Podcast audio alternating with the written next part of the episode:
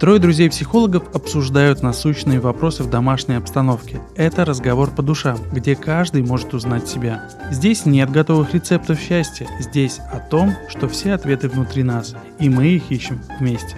Все ответы внутри. В этом выпуске. Можно ли жить, не испытывая стресс? Реакция убежать недостойно. Список вот этих психофизиологических симптомов, он очень огромный. Да, это мое чувство. Оно такое. Ой, а я сегодня не поел. И начинаю борщец, щи, пельмени, все, что было в холодильнике, все поглощать. Стресс в нашей жизни – это нормально. Всем привет! С вами подкаст «Все ответы внутри». И, как всегда, ваши психологи. Я Антон. Я Костя. А я Влада. Сегодня будем говорить о теме стресс. Как он влияет, что это вообще и как выходить из этого стресса. Потому что эта тема настолько актуальна сейчас для многих и для нас в том числе. Потому что стрессовые ситуации встречаются у каждого человека довольно часто в жизни, и стресс в своем понимании нормальности, он присутствует, и это нормально. Поэтому сегодня мы будем разбирать, что такое стресс, что такое дистресс и как, собственно, с этим справляться. Ну что, начнем с определения стресса. В переводе с английского слово стресс означает давление, напряженность и нажим. Ну, собственно, я думаю, что каждый человек, каждый наш слушатель сталкивался со стрессом в своей жизни в различных ситуациях, поэтому я думаю, вам не составит труда понять, о чем мы сегодня, и тема довольно знакомая для всех. Действительно, стресс стал нормой жизни для большинства из нас. Если раньше было принято говорить так, что все болезни от нервов, то теперь эта вся фраза трансформировалась, что все болезни больше всего, мне кажется, от стресса. Ну, мы не будем говорить про болезни, мы здесь говорим об этом понятии, о том, как это проявляется сейчас в наше время. Я очень не люблю выражение стрессоустойчивый, который используется очень часто в резюме. Соискатели очень часто пишут стрессоустойчивость. И у меня всегда к этому какое-то отторжение по той простой причине, что стресс – это все-таки наша реакция на неопознанное. То есть мы впервые с чем-то сталкиваемся, и мы испытываем этот стресс. Как может быть человек стрессоустойчивым? Для меня это остается большой загадкой. Проще говоря, стресс – это необходимость решать возникшую ситуацию и адаптироваться в новых условиях. То есть стресс может проявляться как при сдаче экзамена, как при устройстве на работу, как при смене места жительства. То есть каждый из нас сталкивается со стрессом в новых условиях. Мне кажется, можно добавить, при любом принятии решения мы испытываем все равно какой-то стресс, потому что для нас принятие решения – это уже ситуация незнакомая нам, как ты, Антон, правильно сказал. И в этом случае нам нужно, приняв это решение, остаться в выигрыше, опять же, для себя, здесь и сейчас. И я бы добавила здесь, что почему принятие решений является стрессом, потому что после этого последуют новые условия, новый какой-то этап или какое-то изменение, которое может быть неопределенным или может вызывать какие-то эмоции. Или как-то отразиться на нашей дальнейшей жизни, и мы не понимаем, как это будет отражено и что случится с нами в дальнейшем. И поэтому вот эта тревога подгоняет наш стресс. Когда мы делаем выбор какой-то новый, то мы попадаем в некую точку неопределенности, а неопределенность – это одна из таких причин, которая вызывает у нас стресс. Люди плохо на самом деле живут в состоянии неопределенности. Поэтому, отвечая на вопрос, можно ли жить, не испытывая стресс, однозначно нет потому что наша жизнь — это череда постоянных событий, абсолютно разных событий, и приспосабливаться к новым условиям нам приходится практически каждый день. При стрессе могут проявляться и физиологические изменения, например, выброс адреналина в кровь. Это значит, что организм помогает нам справляться с трудностями, то есть он собирает все ресурсы, чтобы быстрее отреагировать на внешние факторы. Ну, я думаю, все с этим сталкивались, да, когда перед сдачей экзамена, например, начинает быстрее биться сердце, может быть нарушаться ритм дыхания. И в этот момент срабатывают наши привычные базовые стратегии поведения. Бей, беги, замри. Кость, ты какой стратегией пользуешься в основном при стрессе? В основном я, наверное, замираю, если честно, а потом бегу бегу так, что ломаю все на пути своем. Причем я пытаюсь как-то это все видоизменить. Притом это базовая стратегия, и каждый раз при новом решении эти стратегии у меня меняются, я думаю, как и у всех. То есть убежал, а потом вернулся. Это может быть, а почему нет? А ты? Я замираю. Влад. Мне кажется, все зависит от ситуации. В разных стрессовых ситуациях, смотря на сколько, у меня свои стратегии. Но я бы добавила еще одну стратегию. Заболтай? Да. Почему заболтай? Потому что когда человек начинает объяснять что-то или уходить в рацию, как-то, ну вот это поэтому, наверное, потому что, да, то есть тоже какой-то способ справиться со стрессом. И у каждого человека в силу его психических особенностей, среды, в которой он вырос, вырабатываются свои базовые стратегии, которые могут бессознательно включаться во время стресса. Поэтому часто в терапии мы работаем с этими стратегиями, мы расширяем фрейм для того, чтобы человек мог добавлять еще новые стратегии, которые могут давать ему новый результат. Действительно, потому что многие стратегии, они известны нам, но мы не знаем, как их применять. Потому что если у нас с детства заложено условно заболтать или убеги или замирание, то, как правило, мы не знаем, как по-другому можно еще их применять. У нас даже не возникает такого вопроса. Мы на автомате это делаем. Конечно. И, как бы, и ок. Мы же дожили до сегодняшнего дня. Но мы не говорим о том, что во время терапии мы это сделаем так. Вот теперь ты будешь пользоваться только этим. Мы просто показываем и открываем нашим клиентам те стратегии, которыми еще можно пользоваться в каких-то определенных случаях, то есть на каких-то базовых примерах их поведения. И вы знаете, когда появляются еще новые стратегии в инструментарии, то тогда это может приводить к новым последствиям, более желаемым. То есть эти стратегии становятся эффективными и приносят то, что, собственно, клиент может хотеть получить от этой ситуации. То есть мы говорим о том, что если у меня основная стратегия была замирание, в процессе терапии я могу понять, ага, можно же и бить. Можно и убежать. Вот смотрите, какая странная история. Вот стратегии, они в целом без каких-то коннотаций, ну, положительные, Да, негативные. А у меня сразу такое первое впечатление, типа реакция убежать недостойно. Ну что, давайте тогда продолжим про стресс и поговорим о том, каких видов он бывает. Стресс можно разделить на две категории. Это бывает полезный стресс, как бы это ни звучало. Естественный. Естественный, да. И негативный тип стресса. Естественный полезный стресс, он возникает, если человек легко адаптируется к изменениям. То есть он помогает как бы быстрее принимать решения, продуктивно работать, находить какие-то креативные идеи.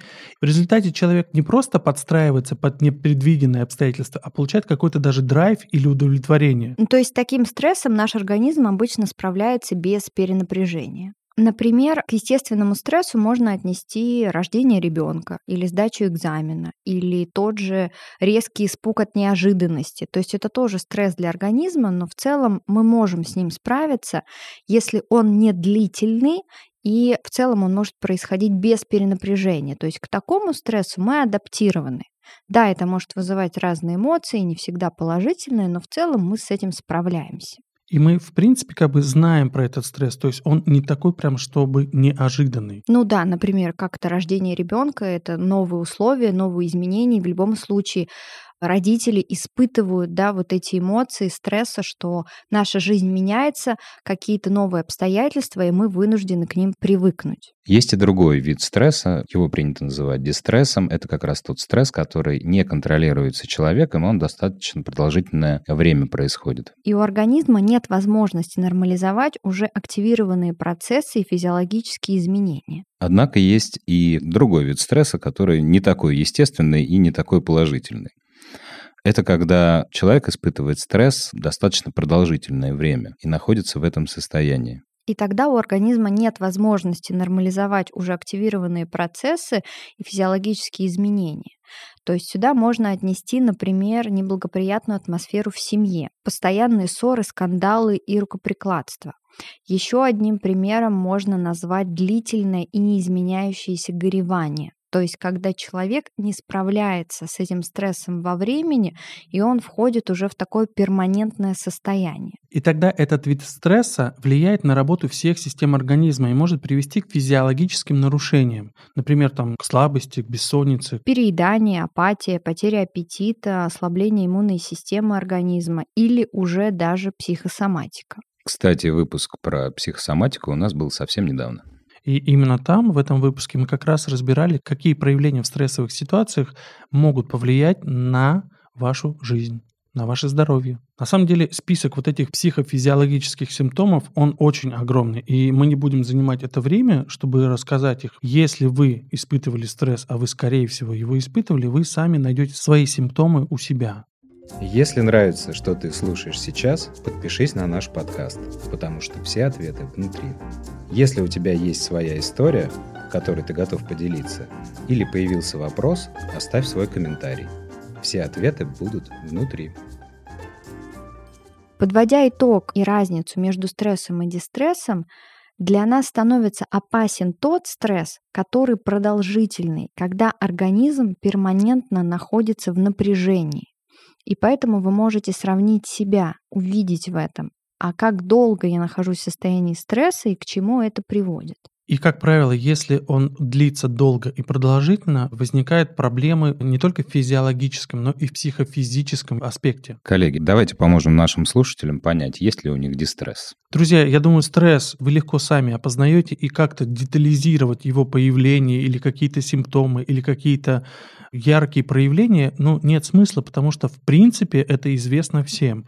Я бы тогда, наверное, предложил поговорить о том, что нужно делать, чтобы выйти из этого стресса и как это может позитивно повлиять на вашу дальнейшую жизнь? Я бы даже переформулировала, как справляться со стрессом.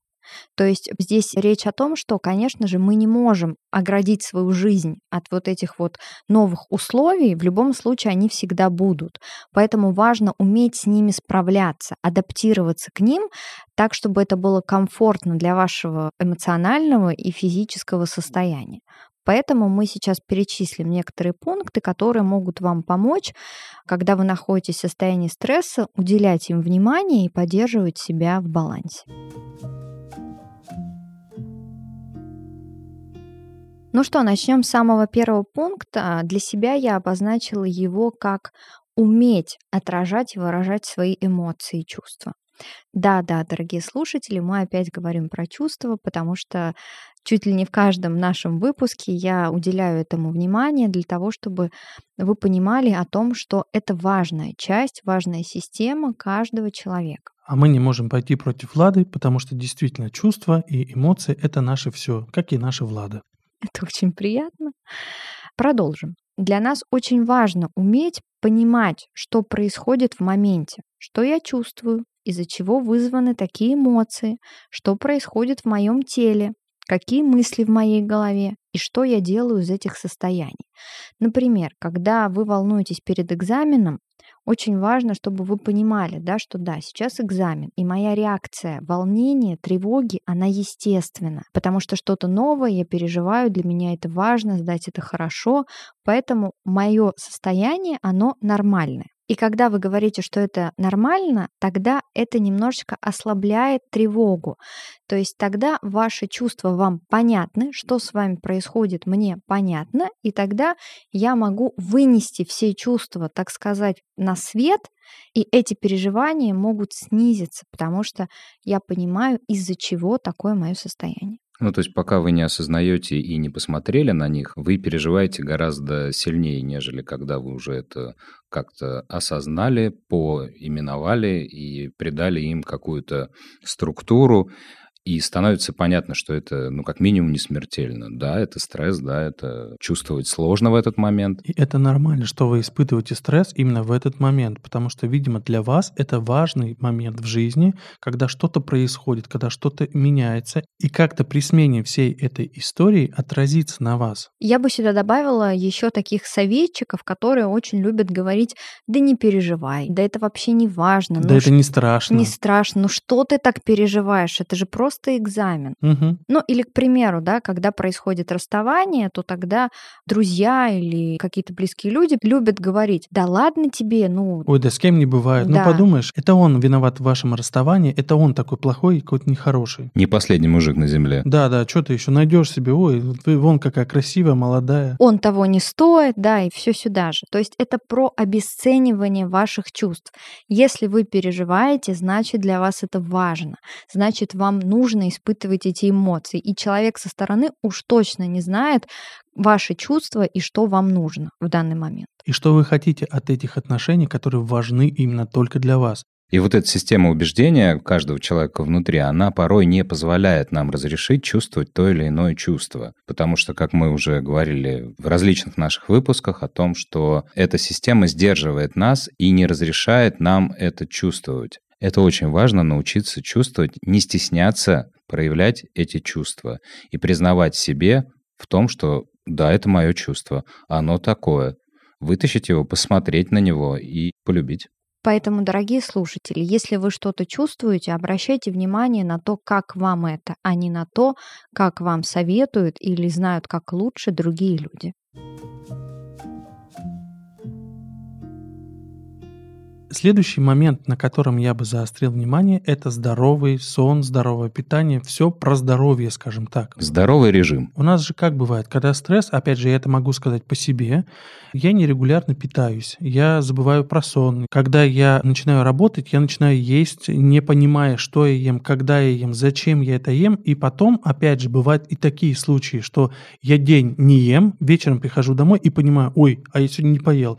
И начинаю борщец, щи, пельмени, все, что было в холодильнике, все поглощать. И это вызывает переедание. Соответственно, любое переедание – это нездоровый сон, потому что нашему организму нужно время какое-то для переваривания, появляется энергия, которую нужно куда-то деть, и, соответственно, деть-то ее некуда, и я заснуть-то не могу. Организм-то ночью хочет вообще-то отдохнуть, а не переваривать твои борщищи.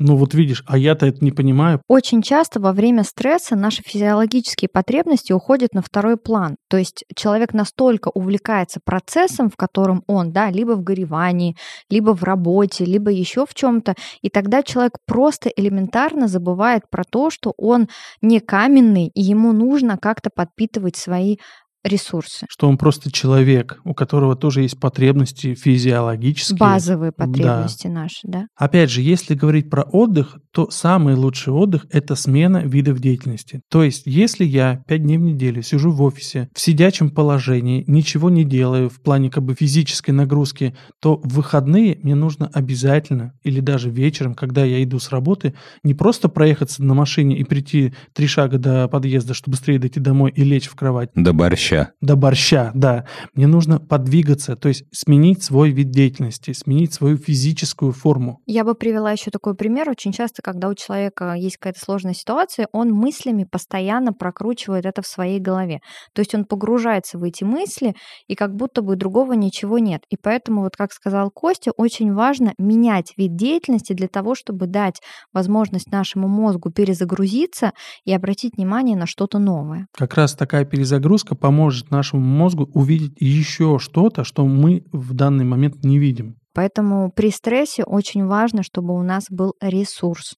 А ресурс мы получаем, удовлетворяя наши базовые потребности. еще, что я бы добавил сюда, это обязательно заниматься физическими упражнениями. Как бы это ни звучало, зарядку никто не отменял. Потому что в любом случае, когда в нашем организме появляется энергия, как я уже сказал ранее, да, нам ее нужно куда-то девать. И когда мы сидим, и когда мы начинаем думать о чем-то в стрессовой ситуации, мы не двигаемся, по сути, как бы, да, мы замираем, опять же, если базовая стратегия замирания, здесь важно движение. Так мы выбрасываем эту энергию, и так она нам позволяет спать, отдыхать, и нашему мозгу отключаться от того, что происходит в этой стрессовой ситуации. Это важно, потому что иначе у нас бессонница, давление и так далее. Это я вам говорю как человек 40-летний. Человек попадает в состояние тикающей бомбы. Да, это точно. Поэтому, если у вас есть возможность, а вам ее нужно найти, если вы в стрессе, пожалуйста, все-таки попытайтесь спать.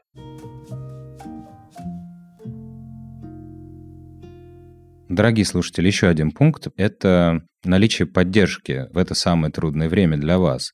То есть нужно себя окружить близкими, доверительными людьми, которые смогут помочь вам пережить это сложное время. Обращаясь к теории привязанности, нам важно чувствовать себя нужными. Поэтому найдите того, с кем вам безопасно делиться своими переживаниями. Просто разговаривать, чувствовать тепло, так как в стрессовой ситуации привязанность актуализируется. Когда у нас с вами есть люди, которые понимают и принимают нас в стрессовом состоянии, нам намного проще переживать эти моменты. Именно эти люди помогают нам осознать, что кто-то рядом есть с вами, что вы нужны. Я не один. А вот такая мысль, что если в вашей жизни стрессы встречаются довольно-таки часто или они возникают на незначительное событие, это признак, что вам нужно обратиться к специалисту. Это тоже важно, и психолог тоже может быть тем человеком, который который дает поддержку, опору. То есть поделившись с психологом, это даже еще лучше, потому что он не оценивает, он не навязывает, он принимает вас таким, какой вы есть. И тогда, поделившись этим и почувствовав, что да, меня послушали, есть человек, рядом с которым я могу поделиться и быть таким, какой я есть, это снижает чувство стресса и позволяет тоже нормализовывать свое состояние. Когда вы работаете со специалистом и пытаетесь проявиться там, вот в этом безопасном пространстве, вы смотрите на на то, какой вы на самом деле, и учитесь принимать себя таким, какой вы есть. Клиент понимает, что это не страшно. Не страшно заплакать, не страшно проявить какую-то злость. Ну, то есть нет плохих чувств. И вот это пространство безопасности делает вас здоровей. Еще один пункт я обозначила как ваше отношение к ситуации. То есть какая приоритетность и важность этого события. Например, безусловно, экзамен это важно, но вспомните, будет ли это событие важно для вас через год, 5, а то и 10 лет. И этот вопрос помогает увидеть важность этого события и увидеть вот эту связь, насколько моя реакция соразмерна важности этого события. Как моя реакция, возможно, изменит мою дальнейшую жизнь. То есть нужно ли мне сейчас так стрессовать, если можно так сказать? Стоит ли оно того? Да, да, стоит ли оно того? Ну, не сдам я этот экзамен. И что тогда? Ну, не починю я сейчас эту машину, а починю ее завтра. То что тогда? И ответив на этот вопрос, вы поймете, насколько глобален ли этот вопрос или нет, или это просто ваши какие-то ожидания или какие-то убеждения, которые влияют на вашу жизнь здесь и сейчас. В этот момент человек может увидеть на расстоянии эту ситуацию, посмотреть со стороны, и тогда вот эти внутренние страхи, они немножко становятся несущественны, что ли, потому что он смотрит не своими глазами на эту ситуацию, а глазами наблюдателя. И это помогает снизить уровень тревожности, потому что когда ты со стороны смотришь, это как будто бы не ты, и снимается вот эта значимость того, что там сейчас происходит. Вы знаете, когда мы говорили про экзамены, когда Костя сказал, что ну не сдам я экзамены, что тогда случится, я еще подумала о том, что всегда очень важно, когда есть ситуации либо так, либо иначе, видеть определенную определенность. То есть предугадать шаги, которые я могу сделать, если это случится не так, как я ожидаю. То есть тогда вот эта неопределенность, она уйдет, и как будто бы я увижу еще дополнительный вариант развития событий, и тогда это становится уже не так страшно. Ну, например, не сдам я в этом году, это не значит, что я там умру. Я могу сдать там через месяц, на следующий год. То есть решение у ситуации есть. И когда вы видите эти решения, это помогает справиться с тревогой.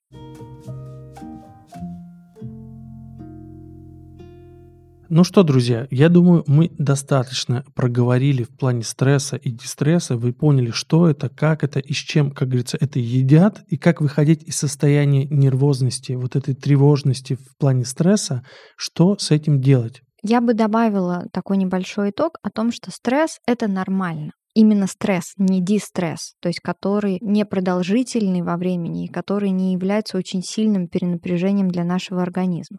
Мы привели некоторые способы, которые могут помогать вам справляться с этим стрессом вне зависимости от ситуации, что с вами происходит. Самое главное, конечно же, это обращать внимание на себя, на свое физиологическое состояние, на свое психическое состояние, переносить фокус проблемы на себя. Тогда у вас появится ресурс для того, чтобы справляться с этой ситуацией. Помните о себе, если вы испытываете стресс, и вы чувствуете, что с этим надо как-то справляться, например, посредством даже выражения этого стресса через крик нужно это сделать. Естественно, конечно, в уединенном месте постараться делать, а не кричать не в квартире, да, или в метро. Не на человека или на ком-то. То есть просто уйдите куда-то, покричите условно. Может быть, вам станет легче. Может быть, так вы придете к нормальному, позитивному состоянию для себя. Может быть, это будет достаточно просто поорать на ель. Помните о том, что та энергия, которая дается нам при стрессе, то есть организм вырабатывает количество энергии, которое помогает нам справиться с этим стрессом. Лучше всего эту энергию направлять на решение проблемы. Тогда это принесет больше результата для того, чтобы либо эта ситуация не повторялась, либо вы сможете скорее ее решить. С вами был подкаст «Все ответы внутри». Всем пока, смотрите нас в ВК. И я бы даже сказал, слушайте нас в ВК, потому что мы именно везде и в ВК. На века. На века. Пока. Кто бы что ни говорил, помни, у тебя есть ответ на любой вопрос. Подписывайся, и мы будем искать эти ответы вместе, потому что они внутри нас. Да, и если ты поставишь 5 звезд, так мы поймем, что все сказанное полезно, ценно и важно. Мы хотим верить, что тебе понравился этот выпуск. Порекомендуй его своим друзьям, прояви свою заботу о них. В следующем выпуске. Он кто для меня? Все-таки муж или отец? Почему так происходит? Для чего я это делаю? И что вообще происходит в целом? Мы же что ищем-то? Родного человечка, чтобы был рядом. Нельзя сказать, что все, ты больше не мой отец, я пойду выберу себе другого. Женщина, входя в отношения с мужчиной, как с папой, она опять же подменяет понятие. Секс с отцом – это табу, а секс с партнером – это здоровые, плодотворные отношения.